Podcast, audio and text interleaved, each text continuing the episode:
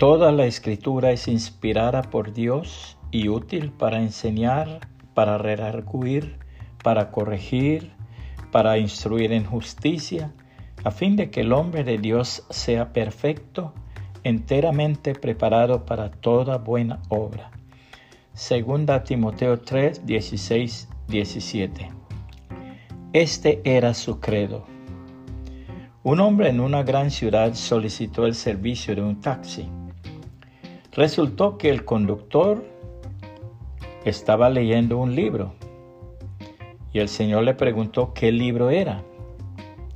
El Nuevo Testamento, Señor, le respondió. ¿Por qué lee usted tal libro? Porque lo amo y amo al gran Dios y Salvador de quien me enseña el libro. Entonces dígame su credo. Es muy sencillo. Tiene solamente tres proposiciones. Uno, creer todo lo que Dios ha dicho en su palabra. Dos, obedecer todo lo que el Señor Jesucristo ha mandado. Y tres, esperar todo lo que Dios ha prometido.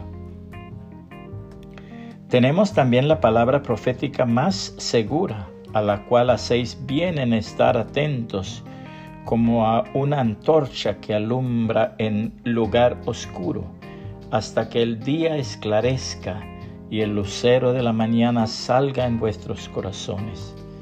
Entendiendo primero esto, que ninguna profecía de la Escritura es de interpretación privada, porque nunca la profecía fue traída por voluntad humana, sino que los santos hombres de Dios hablaron siendo inspirados por el Espíritu Santo. Segunda de Pedro 1, 19 al 21.